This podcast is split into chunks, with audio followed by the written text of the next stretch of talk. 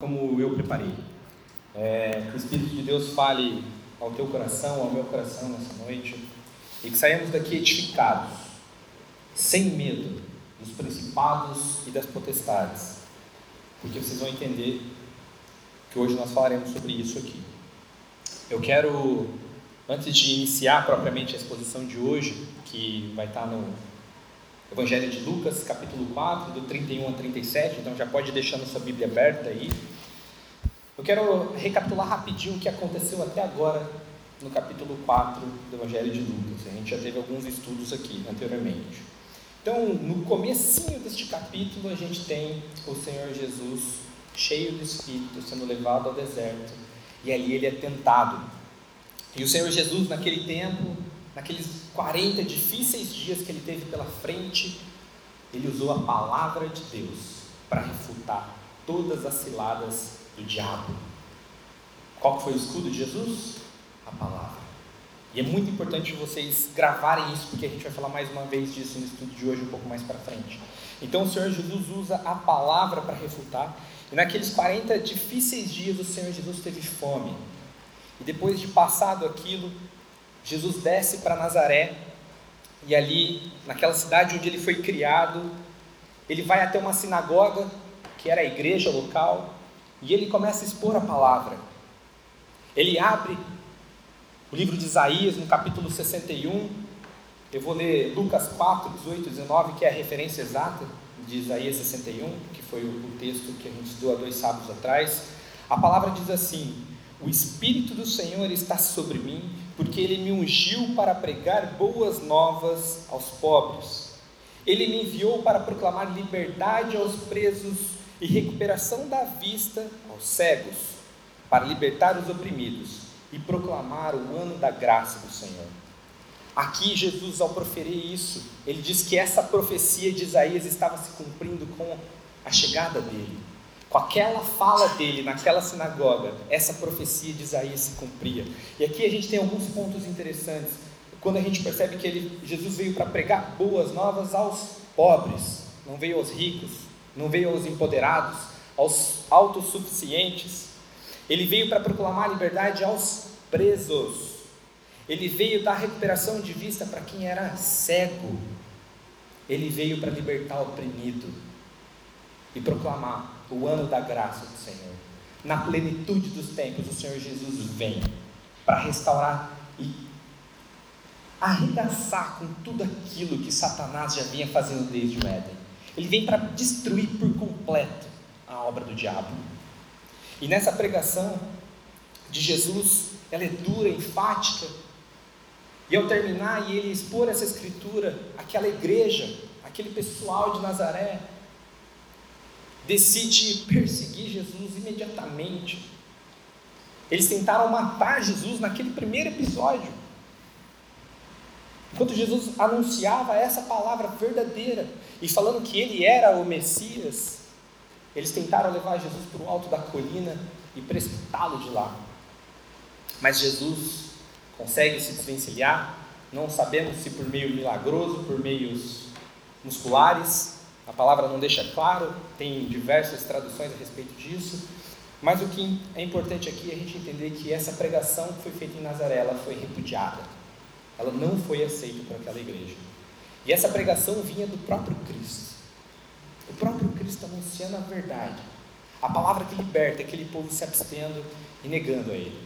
Inicialmente eles se maravilharam com o discurso, mas quando Jesus mexeu nas feridas, quando Jesus expôs algumas situações que é a continuação dos versos 20, 21, 22 e aí para frente, que o Pedro trouxe na semana passada, você vai ver que aquele povo arrepia. Por quê? Porque é fácil falar na sinagoga. Agora quer ver cumprir tudo aquilo.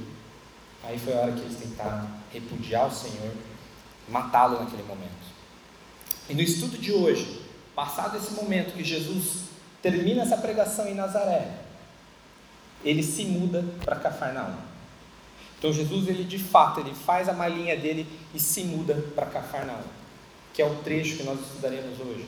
Então é importante dar esse contexto para vocês entenderem que Jesus saiu de lá perseguido por aquela igreja. E quando ele chega em Cafarnaum para mudar para aquela cidade, coisas maravilhosas vão acontecer na região da Galileia. E eu queria deixar um ponto aqui frisado a vocês, que esse estudo que a gente inicia hoje no verso 31, ele iria até o 41, ele reflete um dia de Jesus em Cafarnaum. Isso é um ponto bem interessante. Um dia inteiro de Jesus relatado, do 31 até o 41. Por tempo a gente não vai poder finalizá-lo hoje, mas o Bruno na semana que vem vai fazer isso. E, e um outro ponto que eu quero deixar bem claro para vocês se vocês forem pegar o livro de Lucas e tentar estudá-lo cronologicamente, vocês não vão conseguir. Porque Lucas, como um bom historiador, ele escreveu claramente a história, com pontos riquíssimos de detalhe, mas ele não se apegou à cronologia exata dos fatos. Na soberania do Senhor, ele acabou mudando um pouquinho a ordem. E se você quiser entender o que aconteceu no primeiro ano do ministério de Jesus, que é esse episódio que a gente estuda, já tinha um pouco mais de um ano do ministério de Jesus, estude o comecinho do Evangelho de João. João 1, 2, 3, 4, você vai ver o que aconteceu nesse primeiro ano do Senhor Jesus. E dali para frente vai acontecer o que está narrado na passagem de hoje. E para começarmos, eu quero ler a passagem corrida por inteiro. E na sequência, verso a verso, a gente vai expor esse texto. Lucas 4, 31 a 37. Eu vou fazer a leitura na NVI, então se você quiser ajustar a sua versão.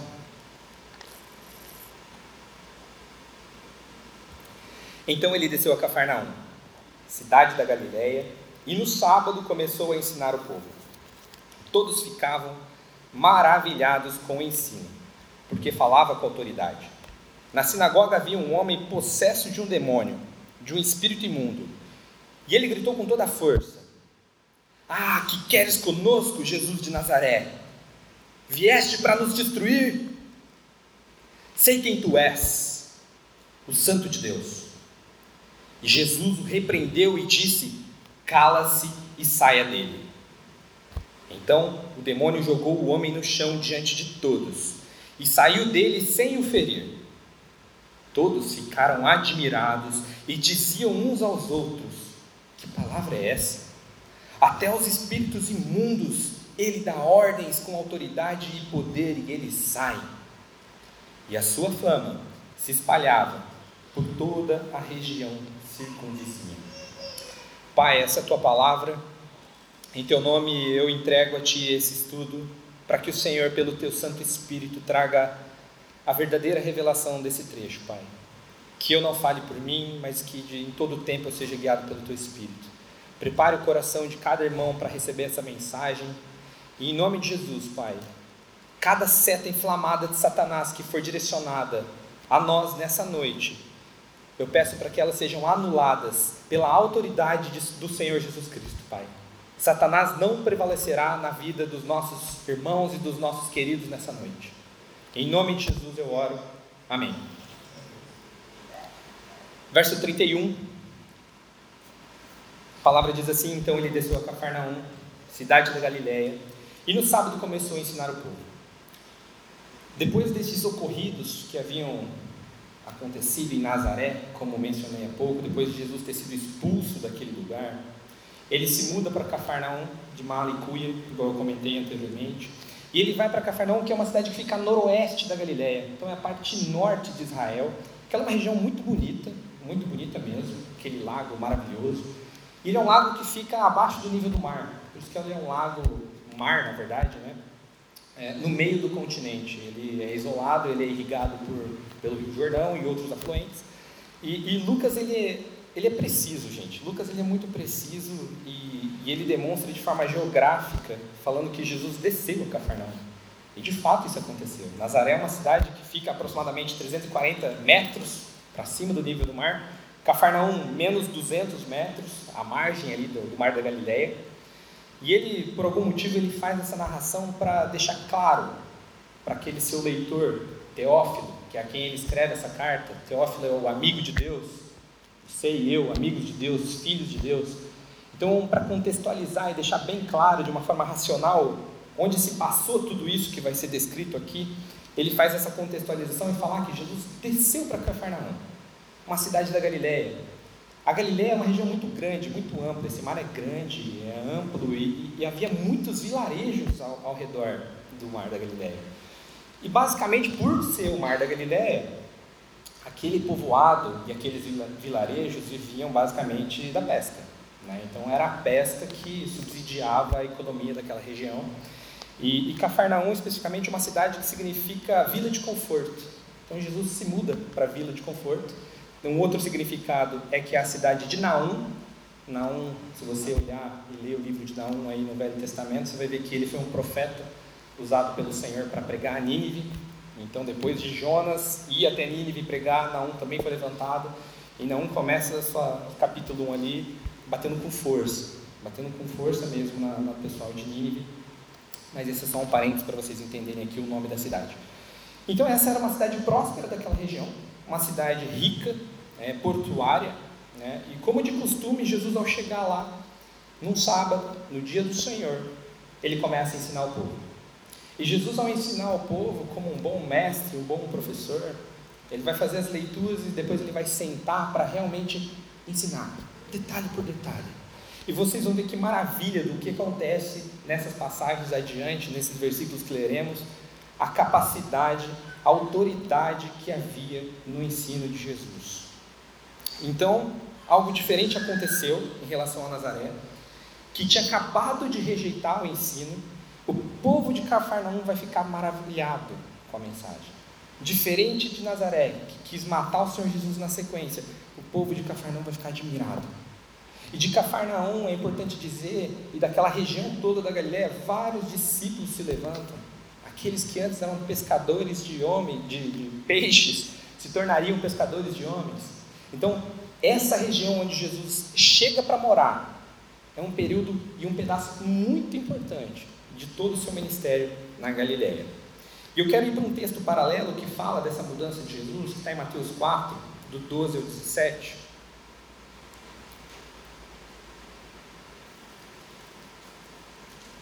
Abriram aí? 4, 12, 17.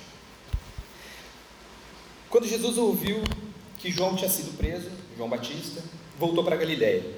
Saindo de Nazaré, foi viver em Cafarnaum, que ficava junto ao mar, na região de Zebulon e Naftali, para cumprir o que fora dito pelo profeta Isaías.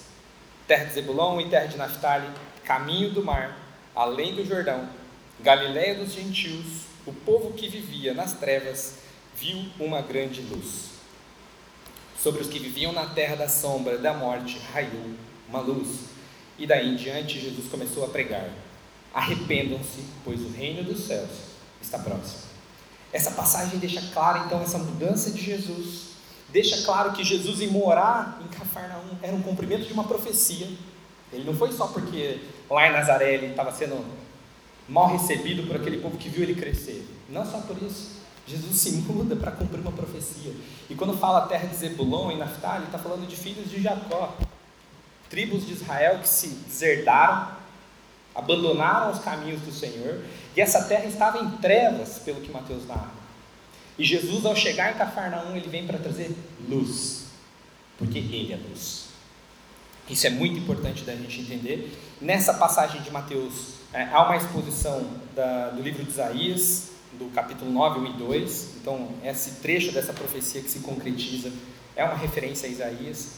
Então, Cristo ele foi rejeitado justamente lá na terra onde ele nasceu e quando ele chega na Galiléia, o lugar onde habitavam os gentios, esse povo que vivia em trevas, viu uma luz completamente absurda. Jesus chegou para mudar por completo aquela região. O levantamento dos discípulos, os milagres que se sucederam naquela região, foram cruciais para o avanço do reino de Deus naquela cidade e para o avanço da fama de Jesus, onde nós terminaremos o estudo de hoje. Então, como visto em Mateus 4, Jesus ele continua a pregar a mensagem de arrependimento de Jesus. Verso 17, eu vou ler ele de novo, parte B, que Jesus ensinava quando ele chegou em Cafarnaum: arrependam-se, pois o reino dos céus está próximo. João Batista tinha acabado de ser preso, Jesus chega naquele lugar e ele continua na mesma mensagem: arrependam-se. Arrependam-se, pois o reino de Deus está próximo. E essa mensagem que foi proferida lá em Cafarnaum, Ela foi proferida aqui algumas vezes e hoje vai ser de novo, porque ela é atemporal. A mensagem do arrependimento é a chamada do Senhor para aquele que é o eleito dele, para conhecer o Evangelho, para crer no Senhor de todo o seu coração. Se você, meu irmão, não se arrepender dos seus pecados, você não pode ver o reino de Deus. Se você não se arrepender, você não pode ver o reino de Deus. O povo de Nazaré, ao receber essa mensagem, rejeitou o Senhor, porque eles não queriam se arrepender. Muito possivelmente sentiu um remorso, como Judas. Mas arrependimento implica em santificação. A palavra arrependimento, metanoia, a gente já falou várias e várias vezes aqui, ela implica em santificação mudar a direção, mudar o rumo. Eu quero ler João, capítulo 1, verso 11 e 12. A gente vai ver o que a palavra fala do que aconteceu em Nazaré, dele não ter sido recebido e ele vir para essa região da Galiléia onde tinha muito gentil. E olha que interessante. No primeiro ano, né, indo para o segundo ano do ministério de Jesus, ele já está todo focado nos gentios em mim e você, gentios. Porque a palavra fala aqui, ó, veio para o que era seu, mas os seus não receberam. Contudo, aos que o receberam, aos que creram em seu nome, deu-lhes o direito de se tornarem filhos de Deus.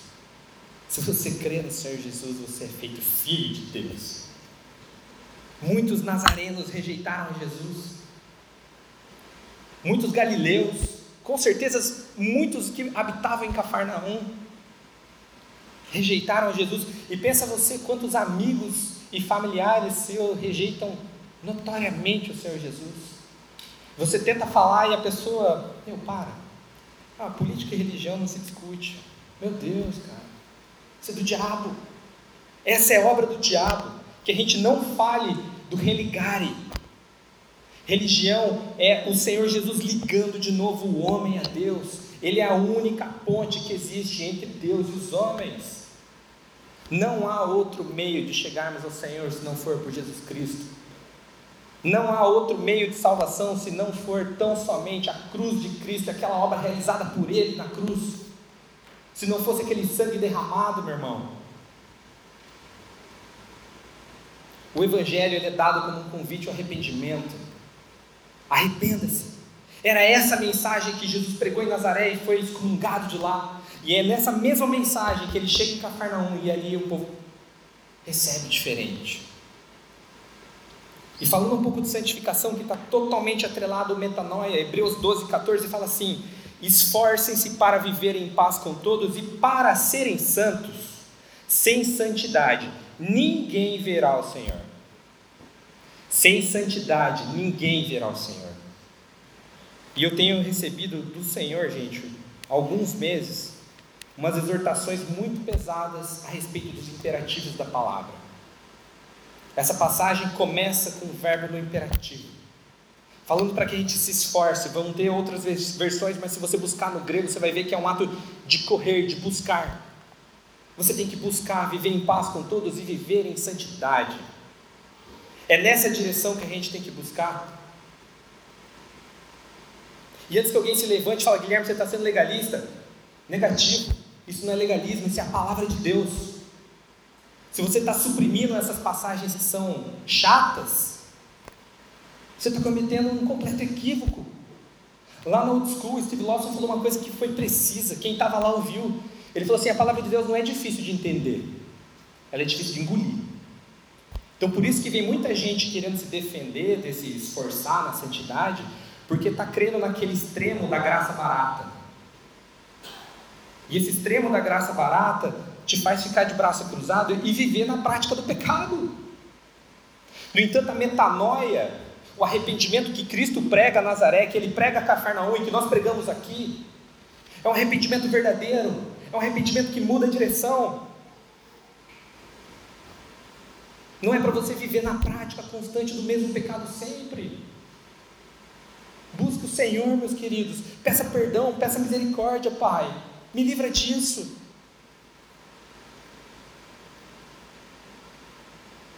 Na comunhão com os santos, na leitura da palavra e na oração, meus queridos, você pode vencer isso. não por sua força, mas por conta do Cristo que há naqueles que creram. Quem crê recebe a vida de Cristo. E é Ele a força motriz para a transformação da sua e da minha vida. Se não for o Senhor Jesus, não tem outra solução. Ele é o caminho, Ele é a verdade, Ele é a vida. E ninguém vai ao Pai se não for por Ele. E diante dessa mensagem, do arrependimento, que engloba um pouco disso que a gente falou, darei um sermão só para falar de arrependimento, mas já o fiz anteriormente. No versículo 32, aquela cidade, naquela sinagoga, todos ficavam maravilhados com o seu ensino, porque ele falava com autoridade. A reação dos galileus de Cafarnaum, essa mensagem foi totalmente diferente do que tinha acontecido em Nazaré. E o mesmo Senhor, a mesma mensagem, recepções tão diferentes. Será que Jesus não tinha poder em Nazaré? Por isso que eles não creram? E ele, tomado do Espírito agora em Cafarnaum, é por isso que será que teve resultado? Não. Porque a mesma palavra, o mesmo Senhor, a mesma mensagem, ela traz divisão. Uns crerão, outros não crerão. Uns serão salvos, outros serão condenados. A palavra ela traz juízo e ela traz condenação. A nossa missão como crentes é pregar esse evangelho. A palavra de Deus, meus queridos, ela nunca, nunca será neutra. Ela nunca vai ser morna. E Jesus foi reconhecido por aquele povo por conta da sua autoridade. Eles ficaram maravilhados com o Senhor por conta da sua autoridade. Em Mateus 7, 28 e 29, não precisa abrir, falava que a autoridade que Jesus tinha era superior ao dos escribas. Os escribas eram aqueles professores que estavam ali na sinagoga e que ensinavam, que lecionavam. E eu fiquei pensando, por que será que a autoridade de Jesus era diferente daqueles homens? Daqueles que ensinavam. Eles eram íntegros, respeitosos, guardiões da lei, mas por que, que será que Mateus fala que a autoridade de Jesus era superior ao daqueles escribas? É óbvio. Os escribas aprenderam de homens. Sentaram lá naquela sinagoga, foram aprendendo de homens, foram, foram lendo as escrituras por conta, foram aprendendo, foram transmitindo de geração em geração, ouvindo dos profetas, contando um para o outro, anunciando naquelas, naqueles vilarejos, enquanto o Senhor Jesus ele ensinava com uma propriedade absoluta, porque a palavra de Deus fala que ele é o Verbo de Deus. Jesus, sendo Deus, ele tem pleno conhecimento para ensinar, porque nada do que foi feito se fez sem ele. Absolutamente nada veio a existir se não fosse o consentimento do Senhor Jesus. No princípio era o Verbo e o Verbo estava com Deus. Verbo, Logos, palavra ele falava com autoridade porque ele era a própria palavra. E diante disso, meus queridos, não tem diabo que fica de pé. E vocês vão ver o que vai acontecer daqui para frente. Eu quero ler Mateus 28, 18, onde o próprio Jesus fala acerca dessa autoridade dele. Então, Jesus aproximou-se deles e disse: Foi-me dada toda a autoridade no céu e na terra. Foi-me dada toda a autoridade no céu e na terra.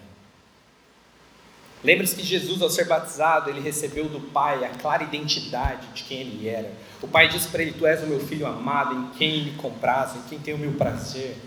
Então, um pouquinho antes do que a gente está estudando aqui, ao ser batizado, Senhor Jesus, antes de ser levado ao deserto para ser tentado, o Pai crava no coração do filho a sua identidade. Ele sabia exatamente quem ele era no Senhor. Ele sabia exatamente que a autoridade tinha sido dada a ele para triunfar sobre os principados e sobre as potestades e sobre todas as hostes malignas que foram estabelecidas desde o Éden para corromper o homem, para destruir o homem, para aniquilar aquilo que o Senhor tinha feito e que era bom. Jesus vem com autoridade para quebrar absolutamente tudo isso, meus irmãos. Toda autoridade é acompanhada de responsabilidade, e esse é um ponto muito importante. Falar da autoridade de Jesus sem falar da responsabilidade que ele assume, faltaria um pedaço.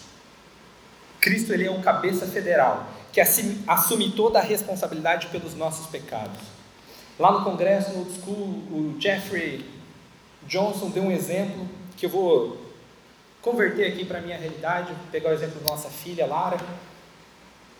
Para a gente entender o conceito de cabeça federal, os meninos estão mais martelados nesse tema, que a gente já vem estudando há um ano esse tema, nas quartas-feiras.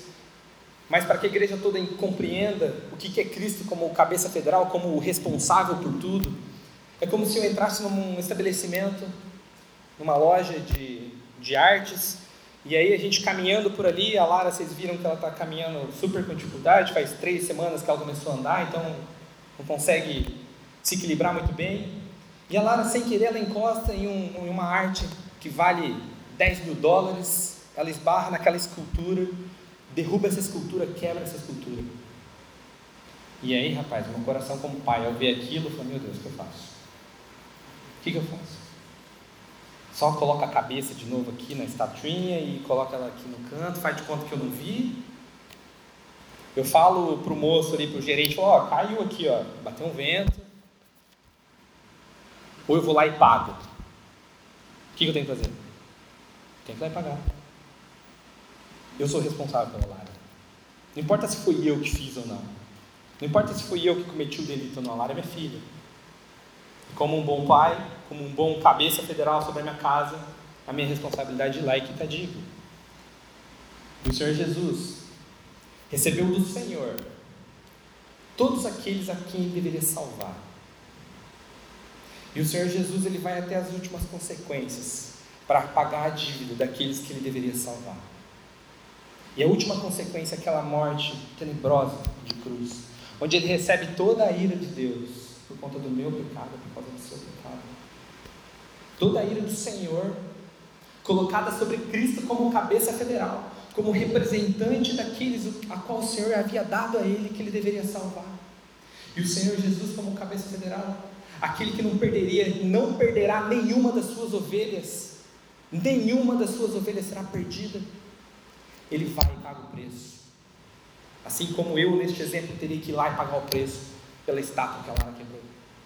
Isso é para tentar traduzir de forma figurativa aquilo a que o Senhor representa. Olha a importância disso, meus irmãos. Os que são recebidos por Cristo creem nele e desempenham uma fé genuína no fato de que ele morreu pelos nossos pecados pagando a dívida que era contra nós, cravando-a em seu próprio corpo na cruz. A esses, a palavra garante o direito de ser feito filho de Deus e cordeiro com Cristo. Essa revelação é uma obra realizada pelo Espírito Santo de Deus, meus irmãos. Você não vai conseguir pelo teu esforço. Esse processo inicial da salvação é totalmente monérgico. É o Senhor pelo Espírito mas de alguma forma o Senhor te chama para o arrependimento.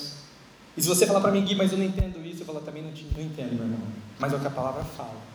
Que é o Senhor que faz, mas Ele pede para você se arrepender. É para você se curvar diante dele. Diante de tamanha autoridade. Jesus anunciando essa mensagem para aquele povo naquela sinagoga. Um demônio se levanta e brada em alta voz o verso 33 vai falar assim: Na sinagoga havia um homem possesso de um demônio, de um espírito imundo, e ele gritou com toda a força. Com toda a força, o demônio se levanta diante dessa verdade que estava sendo anunciada. E praticamente não há relatos de possessão na Bíblia, exceto nos evangelhos. Por que, que será que isso acontece? Por que, que só nos evangelhos, Mateus, Marcos, Lucas, João, tem um pouco em Atos. Não é que não existe, mas eles se concentram nesse período do ministério de Jesus. Com a vinda do Messias, meus irmãos, com a vinda de Jesus, há um levante das hostes malignas, pois se aproximava o dia que Jesus destruiria por completo as obras do diabo. É por isso que o demônio gritou, que ele bradou, quando ele viu tamanha autoridade imposta diante daquela comunidade, anunciando a verdade e se colocando como sendo o Messias. Como sendo o Messias. E é interessante a gente ver que era dentro de uma igreja que houve uma possessão. era dentro de uma igreja. E aí, quando você junta as peças, Jesus começa a falar, aquele povo se surpreende com aquilo que o Senhor está falando, tem uma autoridade tremenda. Então, será que ali não vinha sendo pregado um bom evangelho naquela sinagoga? Por isso que havia possessos ali naquele meio, a palavra fala de um especificamente, depois no transcorrer da passagem vai ter mais nessa mesma cidade, Bruno deve trazer na semana que vem. E estudando para essa passagem, tentando entender o que estava acontecendo, né? por que, que aconteceu isso, é, eu vi uma pregação do reverendo Cláudio Neves, que ele faz uma afirmação muito precisa, para a gente tentar entender o que estava acontecendo lá e trazendo um pouco para a realidade contemporânea de hoje, que dificilmente a gente vê aqui na igreja uma manifestação acontecendo. Dificilmente aqui na nossa comunidade a gente vê isso acontecendo. A gente sabe que pode sim acontecer, mas é difícil acontecer. E esse irmão, esse pastor, ele falou mais ou menos assim: eu vou tentar ler aqui para captar absolutamente tudo que ele mencionou. Se uma comunidade há frequentemente manifestações de espíritos imundos, é provável que ali a palavra que limpa e que regenera qualquer pecador não está sendo ministrada, pois o evangelho verdadeiro é carregado de Cristo, ou seja, de salvação e de total libertação. O fato de não termos tanto aqui, no nosso meio, essas manifestações acontecendo, não significa que nós estamos numa igreja que não tem poder, como muitas igrejas falam por aí. Se não tiver um demônio falando no microfone aqui, o pastor entrevistando, é como se não tivesse poder nessa igreja. Muito pelo contrário. É justamente pelo poder que há na palavra que nós ministramos aqui que o Satanás não pode ficar aqui.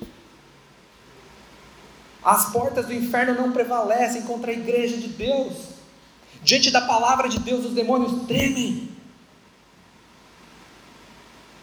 Diante da palavra da verdade, os demônios tremem, eles não querem estar na santa presença do Senhor, porque eles são carregados de imundícia.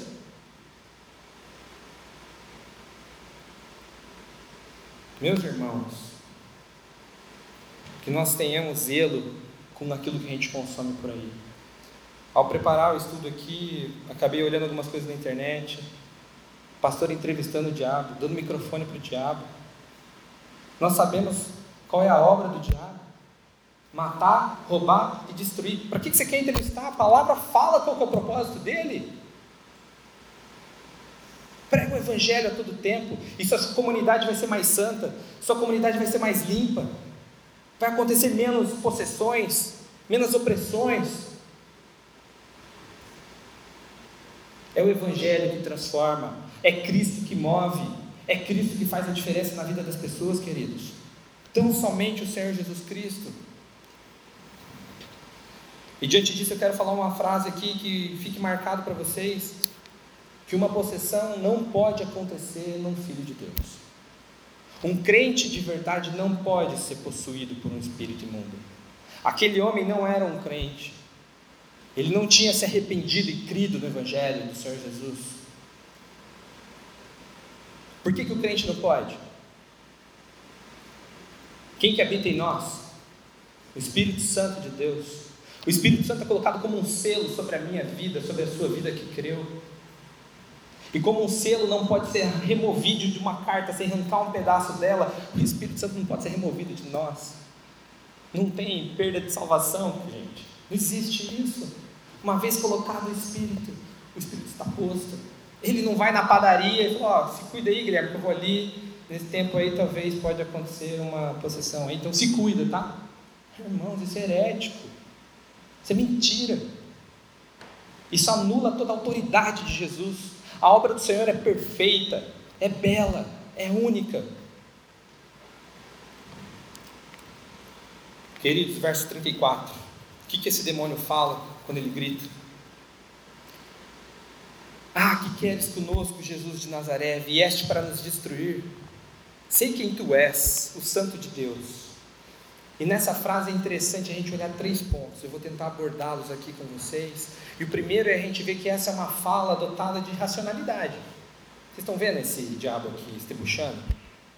Falando de forma desconexa? Não. Está dotado de racionalidade o que ele está falando aqui.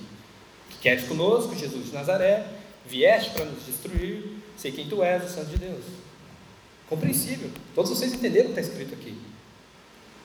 E é muito bom a gente separar alhos e bugalhos, porque tem gente que vê uma pessoa com disfunção neurológica, com alguma síndrome, e fala, ah, o diabo. Ah lá, tá processo. Se não espumar, não entorcer, não é o diabo. Gente, não é assim que funciona, não. Satanás é astuto, é o pai da mentira. Ele vem escondido. Nem sempre ele vai vir repudiando a pessoa, transformando a pessoa. Nem sempre. Lembra Judas? Um outro exemplo. Quando o processo que ele foi e fez, ele entregou o Senhor Jesus por 30 moedinhas de prata. Era algum dinheiro na época, dava para comprar uma pequena propriedade. Mas ele vendeu aquele a quem ele tinha caminhado por 30 moedas de prata. De forma racional, ele foi lá e fez. O diabo tomou o corpo daquele homem. Quantos quantos estão por aí entrevistando o diabo? Porque, do mesmo jeito como Judas fez, eles estão vendendo Jesus domingo após domingo em seus púlpitos. E para vender Jesus, eles precisam de plateia, eles precisam encenar, eles precisam de um teatro, eles precisam até do próprio diabo. Eles não têm compromisso com a verdade. E a minha fala para vocês é para que vocês sejam atentos, gente. Muito cuidado com o que vocês escutam na internet. Muitíssimo cuidado. Muito cuidado. Coloquem um filtro, as lentes do crente verdadeiro para você consumir qualquer conteúdo na internet, porque ali está cheio de depravação, cheio de heresia, cheio de mentira, mas ela vem bonitinha, ela vem bem contada. Ela vem bem contada. Cuidado, cuidado, igreja. E para mim, essas igrejas e essas pessoas que tentam acreditar absolutamente tudo é o diabo. Ah, eu bati o carro, diabo. Ah, eu não arrumo namorado, diabo. Ah, eu meu, saí do emprego, o diabo. Ah, meu chefe me brigou comigo, o diabo. Para, gente. De verdade, isso é uma falta de responsabilidade sua. Uma tentativa bem mal sucedida de você se livrar das suas responsabilidades. Aí é fácil pôr a culpa no diabo. Ele é o pai da mentira. Só que talvez você está mentindo em colocar a culpa nele. Ele sim é terrível. Ele sim é mal. Mas há muita responsabilidade naquilo que você decide sobre a sua própria vida, nas suas escolhas, onde você vai, onde você deixa de ir. Então, esse é o primeiro ponto, essa racionalidade toda que cerca essa frase. O segundo ponto que a gente pode olhar aqui é o fato de que aquele demônio sabia quem estava diante dele. Ele nitidamente sabia o propósito de Jesus.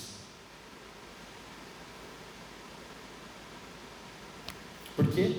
Começo ali ele vai falar assim: O que queres conosco? Jesus de Nazaré. Quando ele fala Jesus de Nazaré, ele está afirmando sobre a natureza terrena de Jesus. Aquele Jesus que estava em Nazaré. E quando ele termina essa frase, ele fala assim: Eu sei quem você é. Você é o Santo de Deus. Então ele sabia que aquele homem era homem e ele, aquele homem era Deus. Satanás tem uma teologia muito melhor que muitos por aí.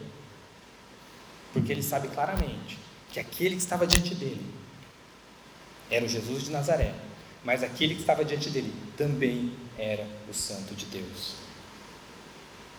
Olha só isso.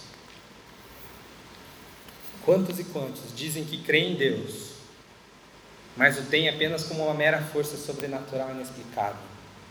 Aqueles que negam a divindade de Cristo, gente, rejeitam o próprio Deus Pai. Então, se você não compreende que Jesus é homem, que ele é Deus, e que tudo aquilo que ele fez foi para restaurar aquilo que estava destruído desde o Éden, você está rejeitando o próprio Pai. E se o faz, o lugar para quem o faz isso é o mesmo que o diabo o Satanás terá o lago de fogo eterno. Isso é uma blasfêmia. Isso é um repudio completo.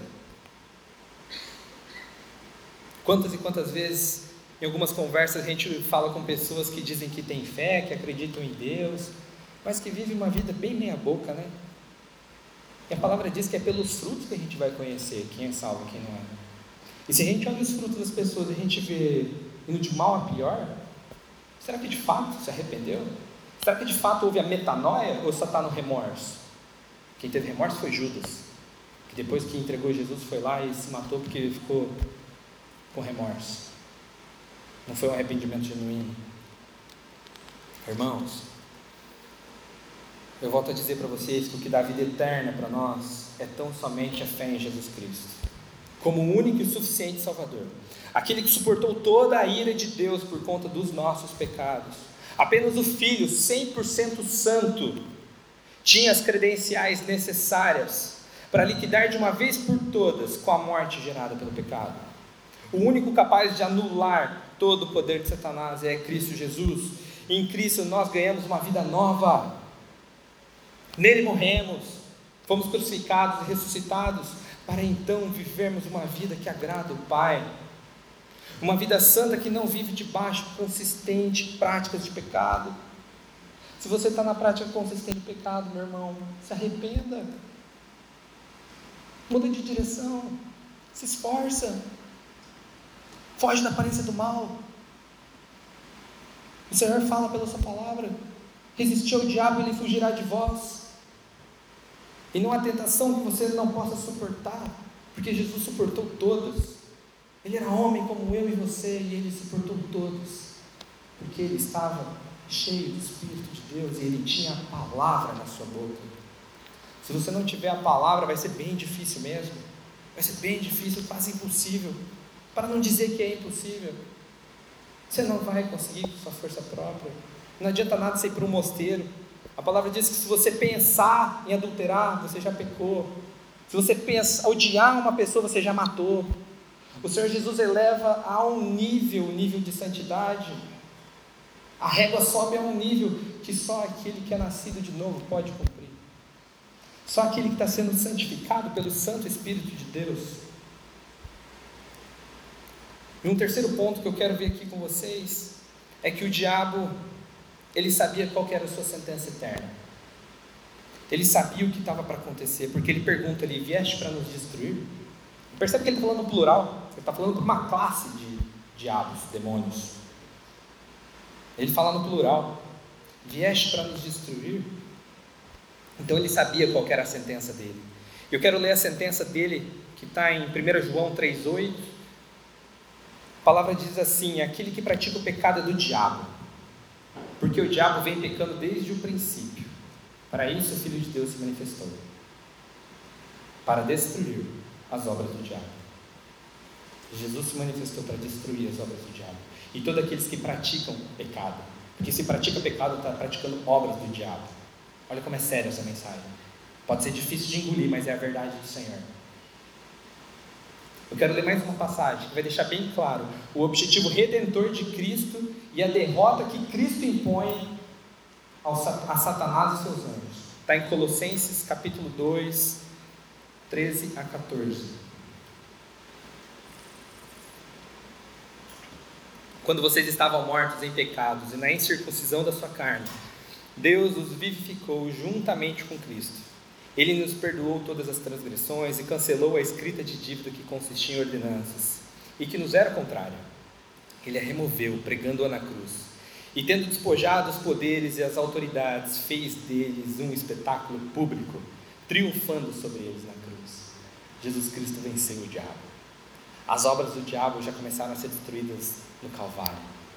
E no dia que o Senhor voltar e o juízo eterno for exercido, e aqueles que creram serão salvos, e aqueles que repudiaram que não se arrependeram, que não fizeram a mudança de mente, de hábitos, a esses o mesmo lago de fogo preparado a Satanás e seus anjos será aqueles que não creram, pois são filhos do diabo, filhos da ira, não creram no, no, unigênito Filho de Deus e por isso não são feitos filhos de Deus. Existem apenas duas classes de as que são filhos do diabo e as que são filhos de Deus. Isso é muito sério. Isso é muito sério. Que essa palavra que está sendo colocada aqui sirva como um espelho para você olhar a sua vida. E você ver como você tem vivido. Se você tem vivido a ser um filho do diabo ou se você tem vivido como um filho de Deus. Você se arrependeu de quem você era? Você de fato foi nascido do alto? Ou não? Jesus triunfou sobre o mal e por isso os que são dele não devem temer o diabo Cristo já os derrotou. Se surgir alguém aqui, ou na sua casa, ou no seu caminho, no seu trabalho, que de fato for um caso de possessão, saiba que pela autoridade do Senhor Jesus Cristo, pelos méritos tão somente do sangue dele, se você, como um filho de Cristo, de Deus, apenas um, um filho tem autoridade para isso. Se você invocar o nome do Senhor e expulsar aquele demônio, vai ter que se dobrar. E ele não vai se dobrar porque é você, mas por conta do Deus que há em você. Na autoridade de Jesus Cristo, nenhum demônio prevalece. Nenhuma hoste maligna prevalece diante do poder que há em Jesus Cristo. Nenhuma. Irmãos, verso 35, Jesus vai repreender esse espírito maligno e vai dizer assim: cala-se e saia dele. Então, o demônio jogou o homem no chão diante de todos e saiu dele sem o ferir. Vocês viram que não há resistência alguma do diabo frente ao poder que há em Jesus. Ele simplesmente obedece. Jesus é aquele que veio para esmagar a cabeça da serpente. Lá em Gênesis, quando o Senhor já dá um vislumbre do conserto de todo aquele desastre que aconteceu. Todo aquele desastre da queda, o Senhor já fala que viria aquele que esmagaria a cabeça da serpente. E quem esmaga é o Senhor Jesus. É nisso que tem que estar o meu descanso, o seu que creu. O Senhor Jesus já derrotou as hostes malignas. Não há o que temer. Não tem porque ter medo do diabo. Ele é Senhor sobre tudo e sobre todos, irmãos. Absolutamente toda a autoridade foi dada pelo Pai ao Filho. Jesus ele não abriu diálogo com Satanás. Ele não perguntou qual era o nome. Ele não quis saber há quanto tempo estava possuindo aquele homem. Ele dá duas ordens. Quais são? Cala-se e saia dele. Olha, olha a diferença da reação de Jesus com desses pastores que a gente vê na internet. Olha a diferença. Meu Deus. Meu Deus, como é simples e como a gente complica tanto. Como o homem complica tanto que é simples. O objetivo de, de Satanás, como eu falei, meus queridos, já está traçado. Não tem por que ficar perguntando, querendo conversar. Ladrão veio para matar, roubar e destruir. Enquanto isso, o Senhor Jesus veio para nos dar vida e vida em abundância. É disso que eu e você temos que falar, da vida que há em Cristo Jesus. Em Satanás há morte eterna e ponto. Morte eterna, lago de fogo. Mas em Cristo há uma eternidade, há novidade de vida, há regozijo, alegria. É isso que há em Cristo. Meus irmãos, eu queria observar uma outra coisa que aconteceu, que eu peguei no ar assim, eu não vi nenhum comentarista, mas olha só, aquele demônio jogou o homem no chão diante de todos. Aquele demônio se prostrou diante de Jesus. Ele, ao jogar o homem no chão, ele fala que ele jogou o homem no chão e depois ele saiu sem ferir.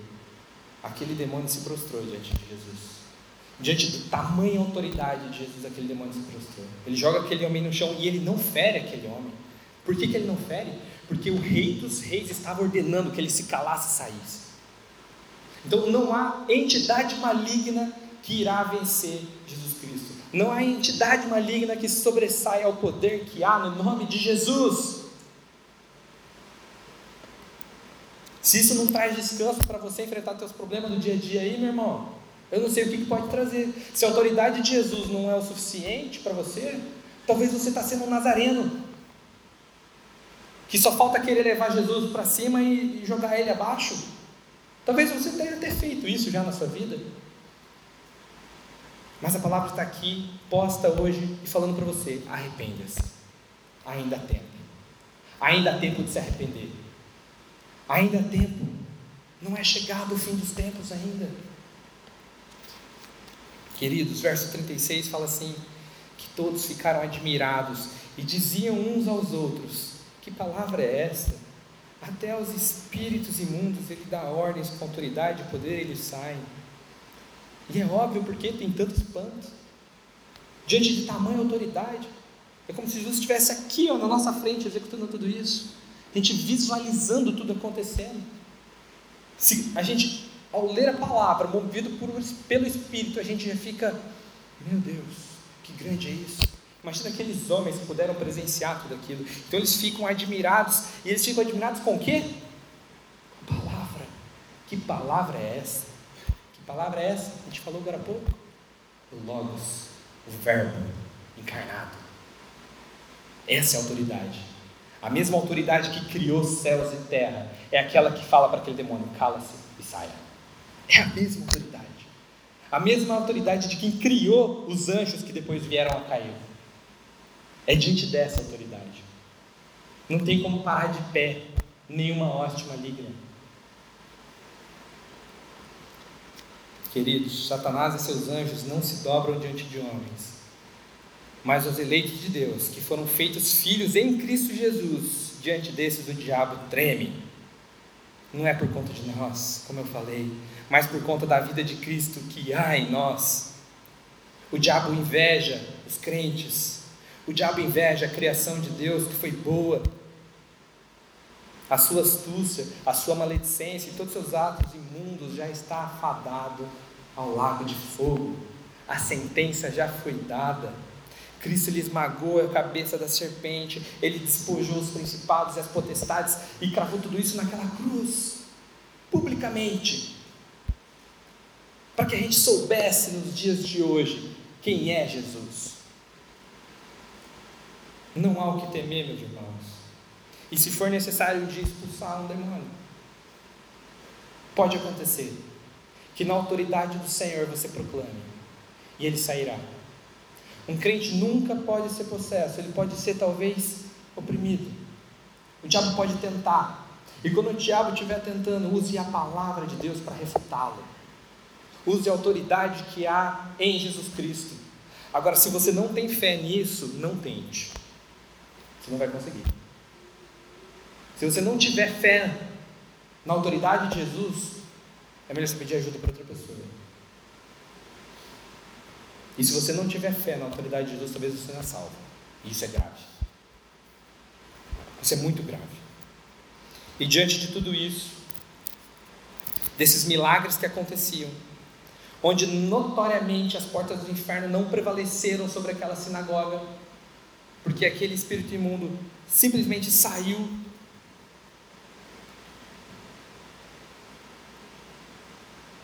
Meus irmãos, que a graça de Deus nos conduza a essa verdade cada dia. Que a gente possa descansar verdadeiramente na palavra de Deus, confiar e crer nela. E diante de tudo isso que tinha acontecido naquela região, essa fama tão grande que se espalhava, esses milagres acontecendo, o verso 37 fala que a sua fama se espalhava por toda a região circunvizinha. E cá estamos, 2022 anos depois disso tudo, falando desse Jesus. Nós não estamos falando dele porque ele é famoso, porque os ímpios falam. O calendário está dividido em antes e depois de Cristo. Então, os próprios ímpios falam sobre a autoridade dele. Mas eu e você, nós estamos aqui nessa noite porque ele é o Cristo de Deus. Nós estamos aqui nessa noite porque Ele é o Messias que veio, que viveu uma vida 100% santa e que naquela cruz satisfez a justa ira de Deus. E agora, salvos por Sua graça, alvos do Seu infinito amor, devemos proclamar aos quatro cantos da terra o verdadeiro Evangelho, que Cristo morreu pelos nossos pecados, segundo as Escrituras, e que foi sepultado e ressuscitou ao terceiro dia, segundo as Escrituras, 1 Coríntios 15. 3, 4. E se diante de tudo isso, que foi discutido e dito aqui hoje à noite, se você não está entendendo, se você não creu, se tudo isso está estranho aos seus ouvidos, eu quero te convidar a se arrepender, meu querido. E aqui eu não vou me referir a você como irmão, porque talvez você ainda não seja. Mas se você não está entendendo isso, arrependa-se e creia. Apenas a fé na pessoa e obra de Jesus Cristo pode te salvar do fogo do inferno. Só há um mediador. Só há um mediador. Não há igreja que faça isso. Não há estrutura que o homem faça. Só há um. Ele tem nome: Jesus Cristo. Talvez você não está encontrando, meu querido, propósito para a sua vida Mas eu te digo que aqueles que estão unidos a Cristo, estes possuem claro propósito, pois não vivem para si, mas vivem para a glória de Deus. Se você não está encontrando um fim na sua vida, saiba que do lado de cá, dos que creem e confessam Jesus como Senhor, há uma esperança eterna, há uma alegria eterna. E eu quero te dizer que todo joelho se dobrará diante do Senhor. Aqueles que se dobrarem em vida, a estes a vida eterna. Mas chegará o dia que, inclusive, os joelhos daqueles que têm o coração endurecido também se dobrarão. Será no dia do juízo. Eles se dobrarão por conta da glória de Deus, por conta da autoridade de Deus. Ninguém conseguirá permanecer de pé diante de tanta formosura, de tanta santidade. Esses serão colocados de joelho também. Mas aí vai ser tarde.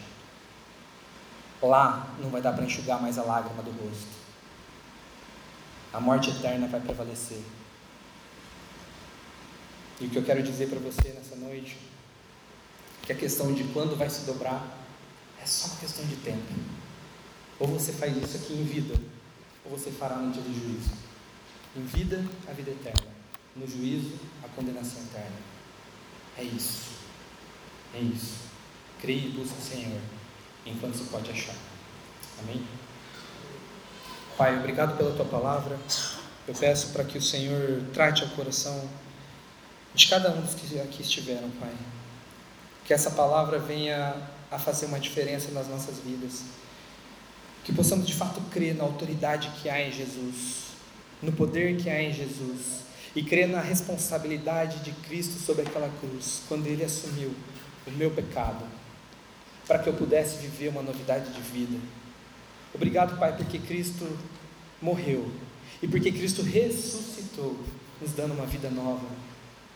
E Pai, ligados a Ti, enxertados na videira, todo aquele que crê vai produzir bom fruto, vai viver uma vida que agrada o Teu coração.